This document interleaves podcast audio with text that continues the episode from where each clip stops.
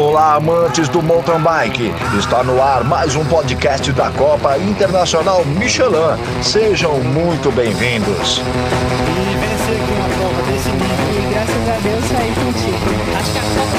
Entrada Michelin no mercado de bike no Brasil.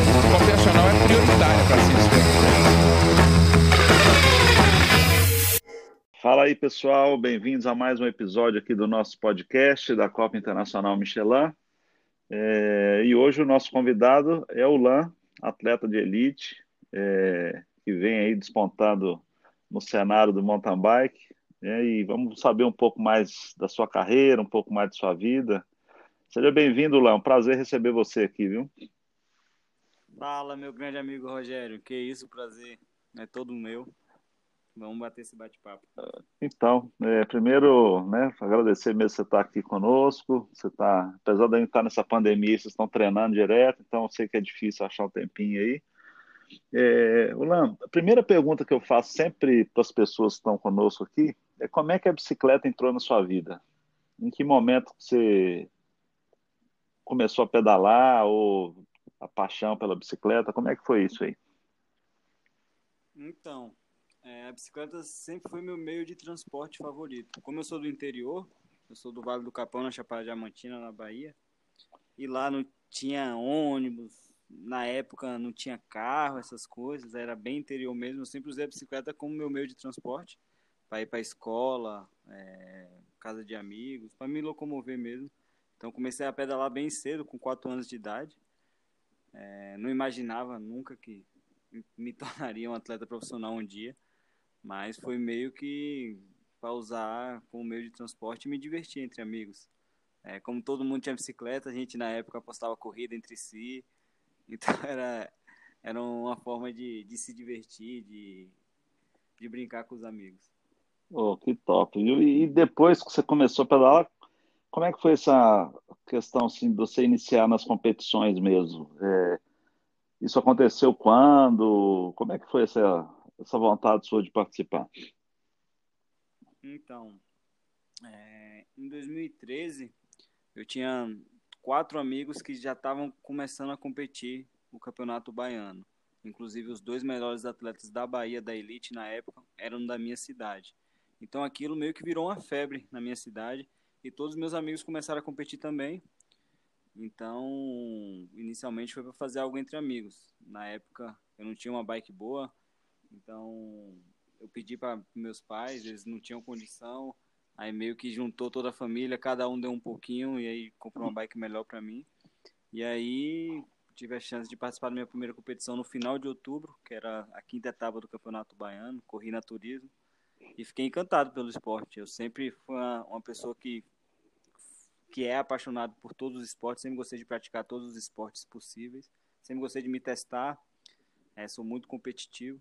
Mas o mountain bike me chama muita atenção pelo respeito e companheirismo que os atletas têm um pelo outro. Apesar de ser um esporte individual, as pessoas se respeitam e se ajudam muito. E isso é, é algo que eu admiro, então me chamou bastante atenção. Aí em 2014 comecei a tentar levar mais a sério. E aí procurei um treinador e, e foi assim que eu iniciei as competições. Oh, bacana demais. E você ficou sem equipe? Nessa época você não tinha equipe assim formada, não. Você estava correndo com a ajuda da família, dos amigos mesmo. Isso. É, 2014 foi mais ajuda do meu pai. É, e eu saía pedindo dinheiro assim na, nos comércios da cidade, no mercado, o, as pousadas mais que tinham uma melhor condição, pizzaria que era famosa, e cada um me dava 50, 60 reais. Meu pai me dava mais 100 reais, eu conseguia competir o campeonato baiano. Mas não tinha equipe. Em 2015 comecei a levar mais a sério e realmente decidi disputar o campeonato baiano por completo. É, já tinha treinador, mas ainda não era tão disciplinado, mas falei, não, esse ano eu vou levar mais a sério vou tentar ser mais disciplinado, procurar um nutricionista, entendi a importância de ter foco, de ter determinação, de realmente trabalhar pelo aquilo que a gente quer. E aí conquistei meu primeiro título baiano, que foi meu primeiro sonho.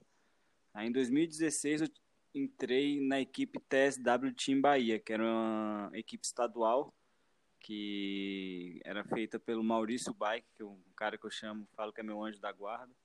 E aí comecei a disputar o Campeonato Baiano e foi quando eu tive a chance de competir a minha primeira Copa Internacional, que foi em 2016 em São João del Rei.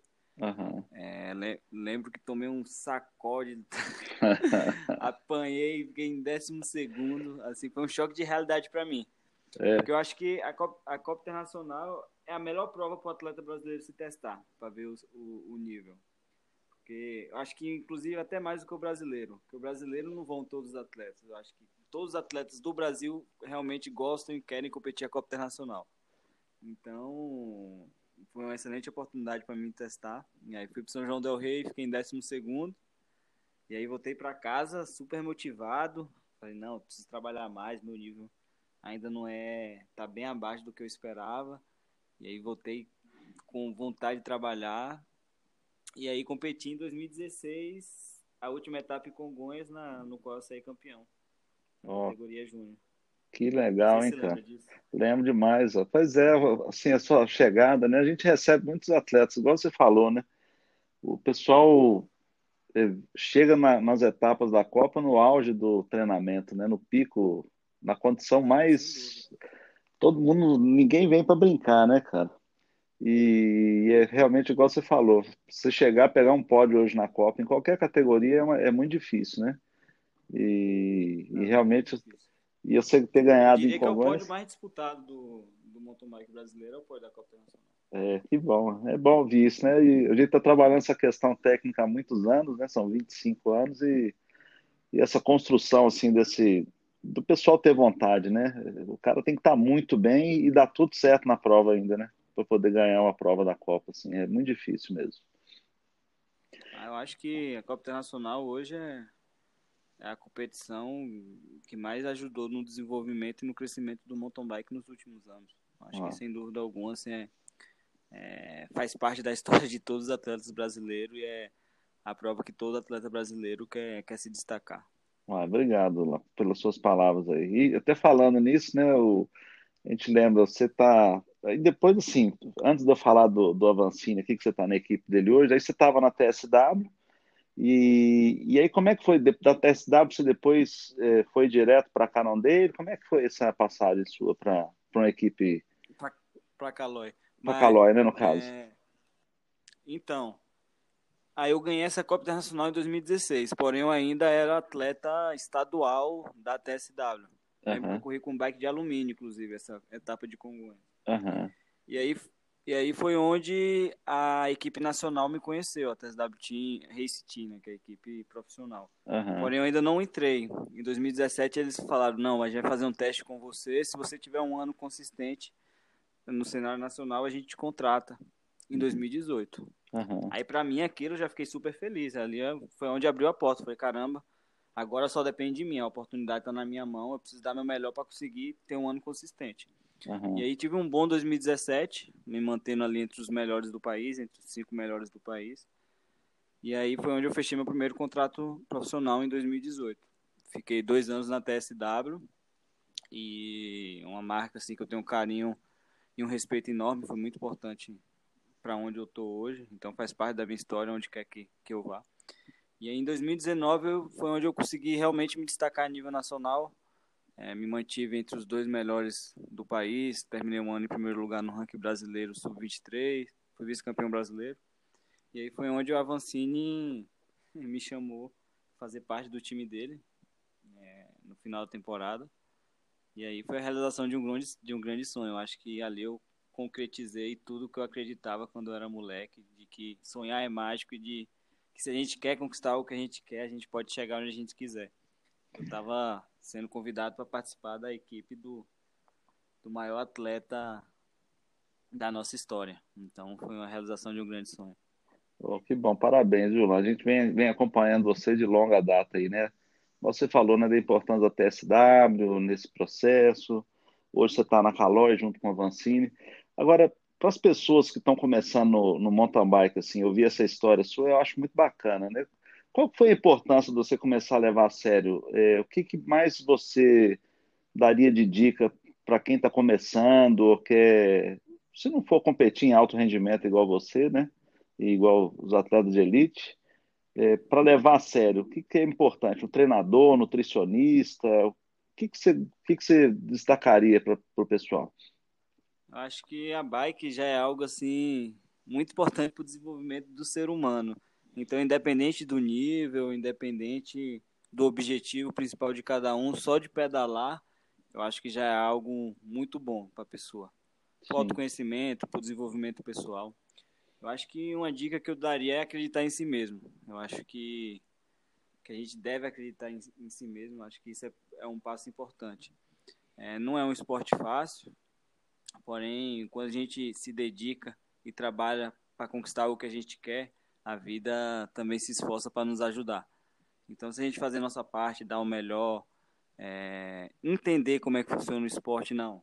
O que, que eu, se perguntar o que, que eu preciso fazer para me desenvolver, eu preciso ter um treinador, procuro um treinador. Preciso me alimentar melhor, procuro um nutricionista. Não, já que eu tenho um treinador, eu vou fazer o que ele manda, porque muita gente tem treinador, mas não se, não se dedica do jeito que deve, ou não segue os treinos corretamente. Então, acho que se a pessoa procurou um treinador, deve respeitar o treino que aquele profissional está passando, ter disciplina. Se é para treinar seis vezes por semana, treine seis vezes por semana. E procure conhecer o esporte de uma maneira geral.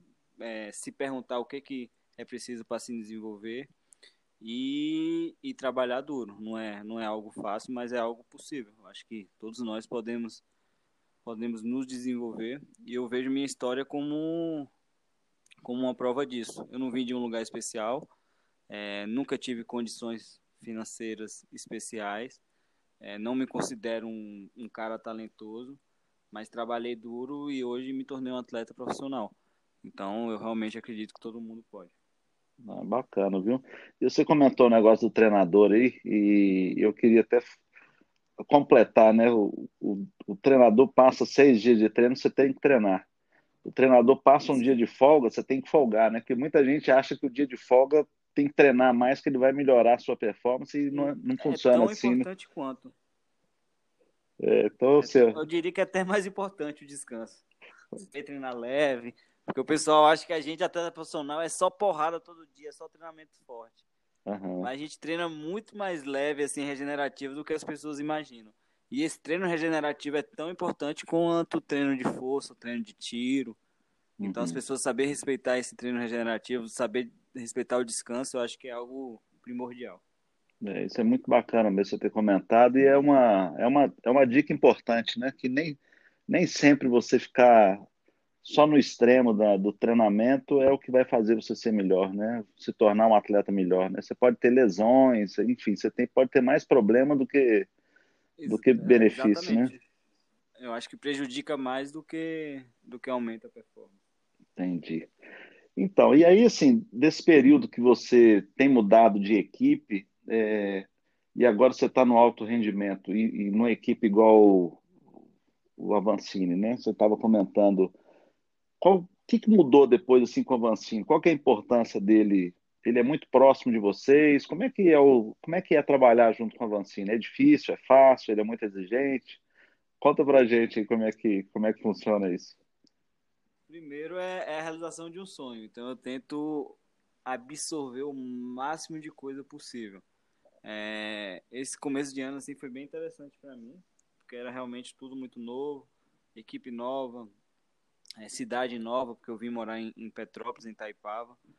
Mas, assim, a estrutura que eles estão nos oferecendo é algo, assim, realmente muito, muito top, muito avançado. Eu diria, assim, que poucas equipes hoje, a nível mundial, têm a estrutura, principalmente equipes de desenvolvimento de atletas sub-23, têm a estrutura que a gente tem hoje. Então, é realmente uma estrutura de primeiro mundo. É, nenhuma equipe do Brasil tem uma estrutura parecida. Eu acho que a Vancini, ele sabe o que a gente precisa para se desenvolver e ele tenta nos oferecer tudo isso. Eu acho que ele tenta nos oferecer o que ele não tinha quando tinha nossa idade. Uhum. Ele é um uhum. atleta assim muito rodado, hoje compete há não sei quantos anos a nível mundial. Então ele observou o que as equipes tops tinham de estrutura e hoje ele oferece isso pra gente. Então aqui a gente tem uma casa dos atletas, que os atletas ficam, temos um centro de treinamento específico só para a gente. Temos a nossa sala de fisioterapia, onde a gente é atendido pela fisioterapeuta, que é a irmã dele, a Carol. É, temos três a quatro pistas de XCO diferentes. Temos o Pub Track, que foi um projeto que ele, que ele criou. Temos dezenas de trilhas, bike park. Então, realmente, a gente tem uma estrutura dos sonhos. Não posso reclamar mesmo, só agradecer. E ele está sempre fazendo parte da nossa mentoria. Então, ele participa dos nossos treinamentos, ele procura. Tipo, eu continuo com o meu treinador, não mudei de treinador, é, que é Ralph mas ele olha minha planilha, analisa, vê o que ele acha que pode mudar, que pode, hum, pode alterar. É, quando a gente consegue encaixar um treino, ele faz o treino com a gente, realiza treino camps, onde junta toda a equipe a gente treina junto, passa uma semana treinando com ele, conversa com a gente antes de prova, conversa com a gente em momentos difíceis, assim, nesse momento de quarentena ele conversou bastante com a gente, então foi, foi muito importante para mim ter ele do meu lado. E é isso, o que ele exige da gente é comprometimento. Ele sabe que ele está oferecendo para a gente uma estrutura boa, então ele quer que a gente aproveite isso o máximo possível. Então a única coisa, não, não tem pressão, só o que ele quer é que a gente se comprometa com, com o nosso objetivo e dê nosso melhor. Entendi. Então, e eu quero te fazer uma pergunta, já que ele conversa muito antes da prova, na prova de Araxá esse ano, na hora que você deu aquele tiro e passou um monte de atleta de uma vez e mudou o ritmo do, acho que foi do short track, né? Que foi uma foi, foi deu última volta de short track. Ele que falou para você fazer aquilo lá, porque aquilo foi emocionante, cara. A galera pirou de você dar aquele tiro Não, e mudar o ritmo da prova ali todo. O que, que, que te motivou a fazer aquilo ali, cara? Aquilo, assim, ele ele conversa um pouco de estratégia de prova, mas ele também ele ele gosta que o atleta seja é, seja atrevido, tipo, tome suas, pró suas próprias decisões, entendeu? Então uhum. isso é algo que ele deixa assim bem aberto.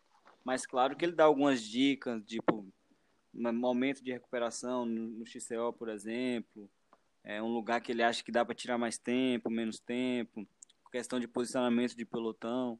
Sem dúvida, ele, ele conversa isso com a gente e nos ajuda muito. A gente consegue ter mais clareza competindo. Mas em relação a isso, não. É, foi algo de momento. É, eu estava bem posicionado no, na última volta de short track e eu realmente ataquei para tentar ganhar a corrida. Como eu estava vindo de trás, eu seria um elemento surpresa. Então, arrisquei. Eu acho que a gente tem que arriscar para crescer. E foi assim uma, uma uma coisa que me ajudou a destravar várias crenças na minha cabeça. Eu comecei a perceber que realmente é possível e quero tentar mais vezes no futuro. Quero arriscar para tentar ganhar uma Copa Internacional na Elite ainda. Pô, foi muito Mas legal, viu, cara? Aquele, aquela, aquele ataque seu ali. Você estava em que posição mais ou menos? Você lembra? Não, ali eu ataquei para o primeiro lugar. Então, mas você estava você tava lá atrás, estava no pelotão, mas você estava atrás do pelotão ali, né? Eu estava em quinto, né? Tava o Avancini, o Cocuzzi, o Catriel, aí o Guilherme e eu. Mas eu tava, ah. aí eu, no caso, como eu estava vindo de trás, eu meio que afastei um pouco do pelotão para conseguir embalar mais a bicicleta. Aí é tava todo mundo junto. A gente abriu a última volta junto. Uhum. Aí eu meio que dei uma afastada do pelotão para embalar e passar mais forte. E aí, como era a última subida e depois estava na trilha, se eu conseguisse entrar na frente, eu poderia me defender ali na trilha e chegar na, na reta do sprint primeiro, que eu já teria uma boa vantagem. Uhum. Mas a reta, a subida parecia que não acabava, eu ataquei. e a reta que era, a subida que era de 200 metros, parecia que virou 500 e as pernas queimando e não chegava a trilha e acabei no finalzinho sendo ultrapassado. É. Mas foi, foi, foi uma boa experiência. Não, foi Ali muito depois legal. eu. A Vancini ficou feliz aquele dia. É. a gente começou depois da prova, ele ele ficou feliz pela, pela atitude. Eu acho que que a gente conquista muito, a gente conquista um respeito do pelotão quando a gente tem uma atitude dessa. A gente passa uma mensagem de respeito pro pelotão. Então é. ele ficou feliz pela atitude. Não foi só ele. Me ensinou várias lições. Ele me mostrou onde eu errei no ataque. Uhum. Então, isso vai ser importante no próximo ataque. Pois é, não foi que ficou feliz, não. A galera toda comentando, foi muito, foi muito legal a sua atitude lá. O comportamento seu na prova foi muito legal, sabe? Muito bom. E nessa prova você, ficou, você chegou em que posição no, no short track mesmo? Nesse dia eu fiquei em quinto no short track. É bacana. E como é que foi na maratona, por exemplo, lá em Araxá, aproveitando nós estamos falando de Araxá, como é que foi essa na maratona você largar junto com, com o, o Leonardo Paz lá, que é o campeão mundial 2019, e o Vancini, campeão mundial 2018, cara? Como é que é o ambiente, assim, a galera? Porra, os dois campeões mundiais estão aqui. Como é que é o ambiente ali? Que pessoas vocês comentam entre vocês ali? Qual que é? Primeiro que existe um respeito e uma marcação enorme, né? Então, querendo ou não, fica meio que todo mundo só marcando os dois. Tipo, se Uhum. alguém atacasse no pilotão, ninguém ia atrás. Não Sério? podia deixar aí, porque fala, não, a gente tem que marcar os dois campeões mundial. Aham. Então, meio que fica esse respeito e, e, e essa marcação nos dois atletas principais. Uhum. É, eu via essa maratona de Araxá como acho que a prova principal para a classificação geral. Seria Aham. onde é, eu acho que iria definir muita coisa na classificação geral. Então, eu tinha, tentei correr bem consciente e de forma bem inteligente.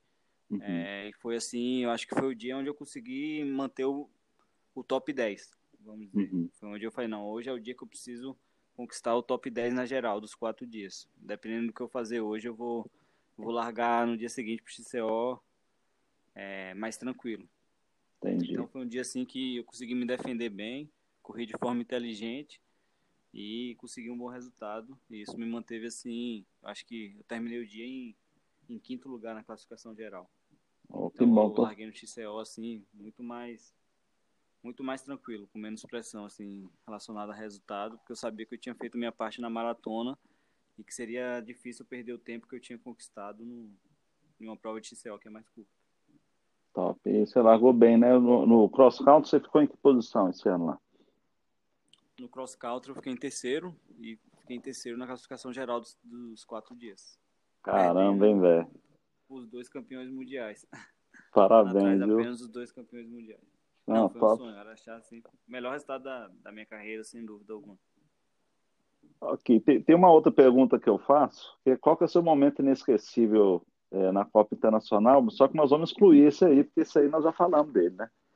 Tira- Então, tirando esse aí, 2016 está no mesmo nível. 2016, Sério? a vitória em Congonhas de 2016, assim, foi algo muito marcante para mim. Eu acho que foi o início de tudo.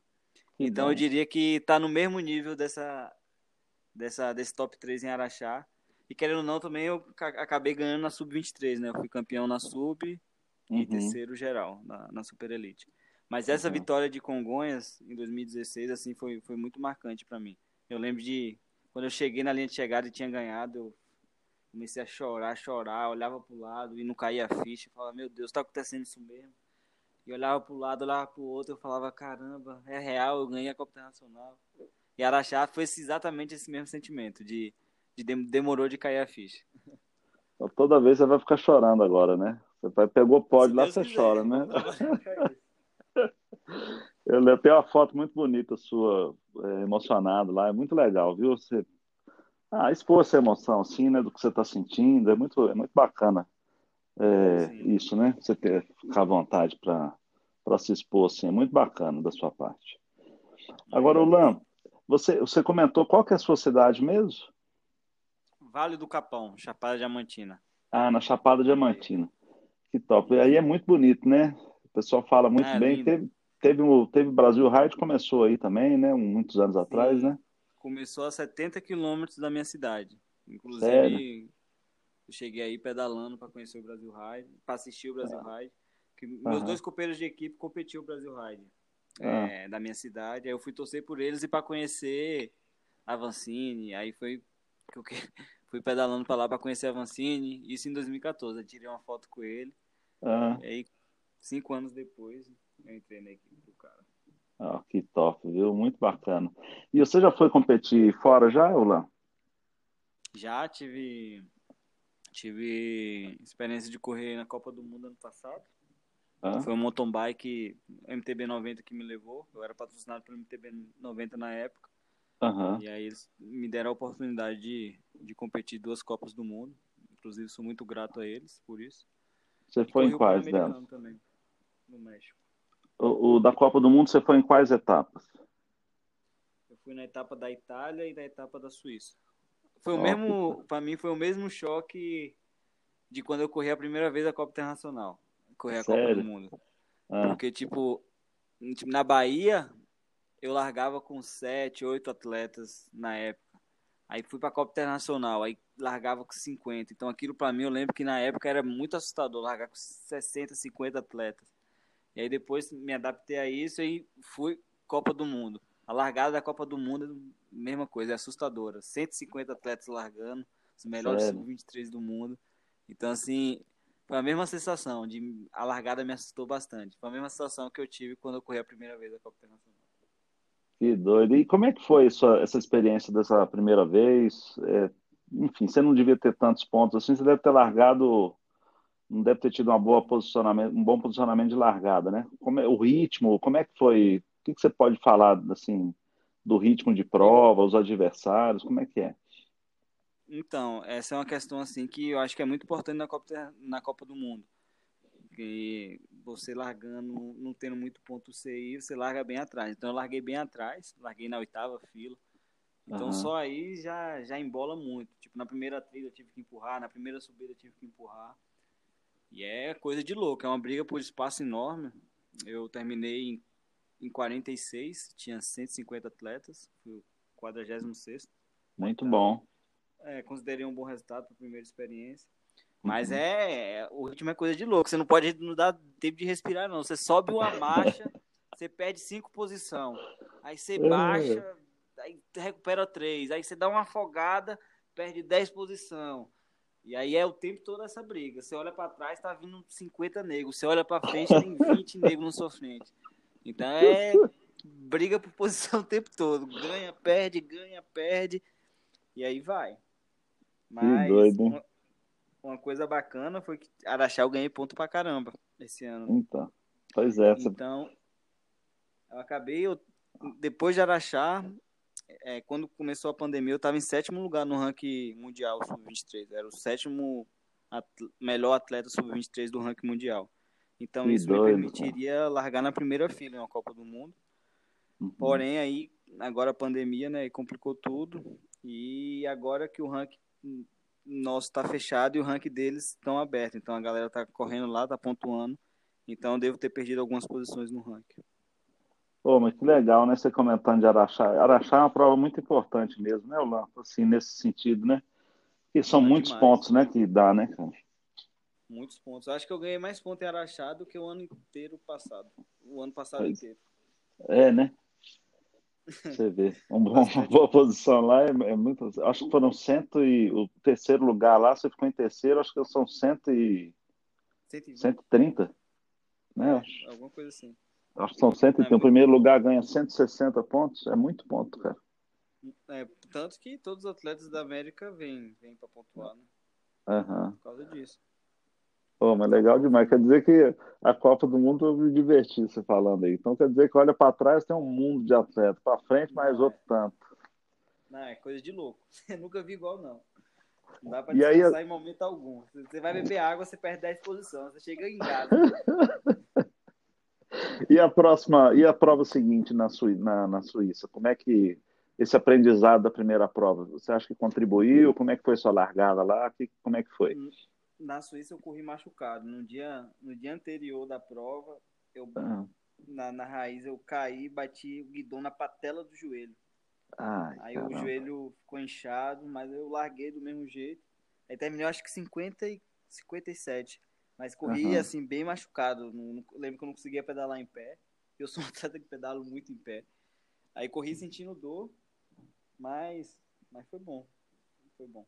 Assim, eu não, Ah. eu não me arrependo de ter corrido, mas assim, acabou que a minha primeira experiência acabou sendo mais agradável. Ah, que bom. né? E deixa eu te falar, assim, aproveitando essa deixa da Copa do Mundo, a, a- qual das duas pistas você achou que era mais difícil? Eu acho que a da Itália ela é mais técnica, não é? Do que a da Suíça ou não? A da Ou é mais Itália ou era mais dura. Era mais Era mais dura. dura? É, aí eu Uhum. me identifico mais, que eu gosto de percurso com bastante subida. Então, assim, Certo. o percurso da, da Itália favorecia mais as minhas características. Na Suíça Uhum. era um percurso com pouca subida. Era, era técnico, mas não era assim um técnico impossível, era um técnico assim cheio de raiz, então é algo assim que nós brasileiros a gente não está muito acostumado. Então, eu lembro que eu tava de HT também na época, eu sofri bastante de, de bike rígida lá.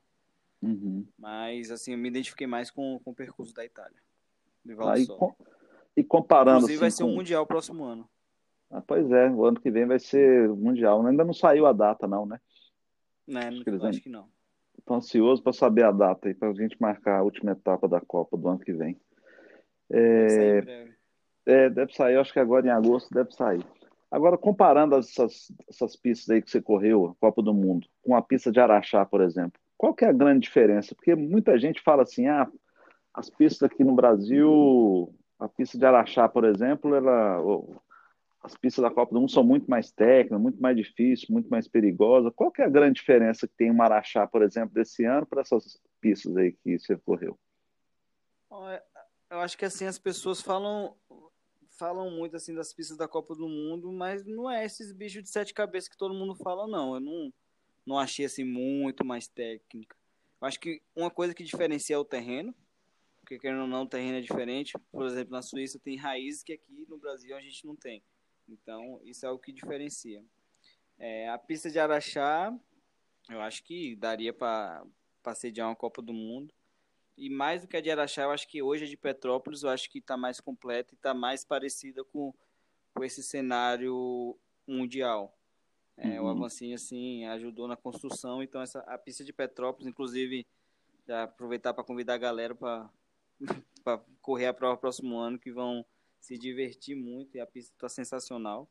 Mas eu não vejo, assim, muita diferença técnica, assim, não. Eu acho que só o Canadá, aquela Mando Santana, que é, que é uma prova, assim, realmente muito técnica, eu acho que tem um nível a mais, assim, relacionado às provas da Copa Internacional. É, os circuitos da Copa Internacional. Pois é, eu já tive lá em Monsantana, lá na prova lá. Lá realmente ele. Agora, essas, a, a pista de Monsantana, você chegou a correr lá nela ou não? Não, não, não. Aí só por imagem. Nem, nem sei. Só por imagem, né? É, É, só por imagem. Eu tive lá uma vez para conhecer, há muitos anos atrás, sei lá, 10 anos atrás. É uma das primeiras, é uma das provas mais antigas do circuito. É, eu gostei muito, é muito técnico, igual você falou, tem uns drops, tem algumas coisas muito legais. É, e muito, os single tracks são muito estreitos, sabe? É, é uma realidade diferente porque a Copa, o volume de atletas que a gente tem na Copa Internacional é muito grande, sabe? Comparado a uma Copa do Mundo, por exemplo. Então a gente precisa ter um, alguns padrões diferenciados. É, Eu digo que eu digo que fazer uma Copa do Mundo, tecnicamente, é fácil, porque corre, só corre elite masculino, depois só corre elite feminino, depois só corre júnior, depois só corre sub-23, sabe? Uma categoria só é a coisa mais fácil do mundo para controlar. Só. Não, sem dúvida. Então, é, é- é muito bacana, mas realmente a pista lá é muito legal, é uma pista muito tradicional, uma das provas mais tradicionais do mundo, né? E quem sabe um dia, né, a gente consegue trazer alguma coisa para cá. E, e é igual você falou, Petrópolis, né? Um dia é, Petrópolis está se preparando, né? A pista lá é realmente muito bacana. Esse ano a gente está muito próximo do Avancini, do Rui, né? De todo mundo lá e do Duda e do Hilário, que são os donos da fazenda. E eles estão fazendo um trabalho muito bom lá, né? A pista está muito legal, né, Ulan? Tá, não, essa parceria aí eu acho que vai trazer bons frutos aí pro mountain bike brasileiro. Então, acho bem bacana. E tá realmente muito legal. Eu acho que juntando a, a sua organização, a vontade do Duda, a experiência do Avancini, é, as pessoas, a experiência do Rui, que também entende, entende de circuito pra caramba, e as pessoas que trabalham ali no circuito, eu acho que é, é o fruto da realização do conhecimento de todas essas pessoas. Então a pista É. tá, tá realmente muito massa. É, eu estou muito satisfeito lá. A pista está muito legal mesmo. E eu, a expectativa para o ano que vem lá vai ser muito legal, sabe? A etapa. Lá deve ser a final o ano que vem. É, e outra coisa, eu não sei se você teve oportunidade de andar, mas nós já definimos o trajeto da maratona lá, que vai ficar bem legal, viu? Tem uns trechos subidos lá, aliás, lá só sobe ou desce, né? É muito duro. É, Petrópolis é, então, eu, difícil. eu passei por uma subida. Eu falei, caramba, passei por uma dessas subidas aí. O negócio é ímpar. Pois é. Já vou avisando pra galera pra se preparar desde já. Pois é, lá a maratona lá vai ser muito divertido, tra trajeto é lindo, né? Visual bonito, mas realmente tem, Não, muito lindo, vale tem muito. uma, su Galera, tem uma subida dura lá que nossa mãe, viu? Mas estamos tentando, já deu uma amenizada nela lá, mas mesmo, Não, mas não ameniza não, rapaz. O bom do motobike é é o sofrimento. vixe, Maria, meu povo me xinga muito. Só. Lá em, Não, mas faz parte da vida. se lá em. Congonhas, aquela, depois que nós mudamos, todo mundo reclamava da ladeira. Depois que eu tirei a ladeira, eles reclamam da, da última subida lá da fazenda lá, que é muito longa. Não, não tira mais subida não. Não tira mais subida com Congonhas não, pelo amor de Deus. Faz isso comigo não. Ai. Ô, Lan, você tem mais alguma coisa assim que. Quais são os seus planos aí para os próximos anos? O que que você imagina? Como é que estão os seus, os seus planejamentos aí? O que que você pensa em fazer? Onde você pensa em chegar? Como, como é que estão os seus planos? Então, pensando a curto prazo, espero ter a chance de, de competir em alguma prova esse ano ainda. Estou me preparando para isso. É, tenho certeza que vai vir alguma coisa boa. Não, como é algo muito certo ainda, não posso confirmar nada, mas vai ter boa coisa, boas coisas vindo aí esse ano ainda. E a longo prazo é, acho que tornar um representante brasileiro a nível mundial. Eu quero ser campeão brasileiro inicialmente na Elite, na Sub-23, esse ano, se for acontecer o brasileiro. É um, é um objetivo pensando a curto prazo. E a longo prazo é ser campeão na Elite, né, representar o Brasil nas Olimpíadas, que é, é algo assim, um sonho de criança. E ser um atleta de nível mundial, um atleta que vai brigar pelo pódio e pelas vitórias na- nas Copas do Mundo. Você acha que, na sua cabeça, você acha que Paris em 24 você já vai estar lá? 24? É, 24, né? Você acha que você vai estar lá ou você já está pensando mais em 28 já? Não, eu penso em 24, eu acho que eu vou ter essas duas oportunidades, 24 e 28. E 24 eu tenho uma motivação a mais, pois minha família, por parte de pai, é toda de lá. Ah, é? Meu pai é francês, é, então aí todos os meus familiares moram em Paris, então eles estão me cobrando isso. Ah, que top, hein, cara? Então é, é, é uma, é uma motivação assim extra e muito grande para mim tá participar das Olimpíadas de 2024. Eu vou, O- pretendo e vou trabalhar para O isso. Lan é um nome francês ou não? É o nome Cazaquistão. Meu pai achou em um livro. Ah, é? Significa vento do oeste. Oh, que doido, cara. Que legal saber disso. E é o Lan, é Galinski, né? É o Lambastos Galinski. Galinski é francês. É, Ah, que exato. bom. É da parte de pai. Então tá bom, é só bom saber que você está motivado para 24, então. Vamos torcer para você. Não, tô. É, agradeço. Queria dar os parabéns para você, te agradecer por essa entrevista aqui conosco. É, já estamos com mais de 35 minutos aqui, já estou tomando muito seu tempo. Mas a conversa foi muito boa lá. Foi um prazer falar com você. Se você o dia que você quiser fazer um outro podcast ou precisar da gente, nós estamos sempre à disposição e, e fica com a nossa torcida aí de você fazer outros, nos, nos brindar com outros momentos como esse de Araxá, que você deu um ataque lá com a galera e, e vamos ver. Se der tudo certo aí, a gente fazer, se a gente fizer a prova lá na, lá na Fazenda Sossego Carandaí esse ano, você está convidado lá a- com a galera para poder dar um show pra gente lá, viu? Que isso, agradeço de coração e aproveito para te parabenizar por tudo que você faz pelo mountain bike no Brasil. Eu acho que, sem dúvida, sua prova é muito importante para o crescimento do, do mountain bike no Brasil. E é um prazer sempre falar com você. E é isso, vou dar meu melhor para poder dar outros ataques daqueles e, e representar todos os brasileiros da melhor forma. Top demais. Olá, obrigado. Dá um abraço em todos da sua família. E você fala francês ou não? Falo, falo. É? Então, boa noite. Como é que é boa noite em francês aí? Bonne nuit. Boni. Então, boni para você.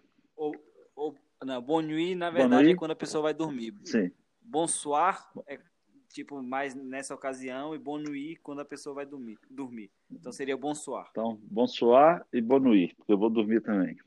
Um abraço para você. Tudo de bom, viu, cara? Felicidades e estamos sempre aí. Parabéns pela sua carreira e boa sorte, viu? Valeu, muito obrigado, meu amigo. Abraço. Um abraço. Chegando mais um campeão, completando o podcast da Copa Internacional Michelin de Mountain Bike. Obrigado por estar conosco. Participe enviando sua sugestão de pauta para os próximos programas.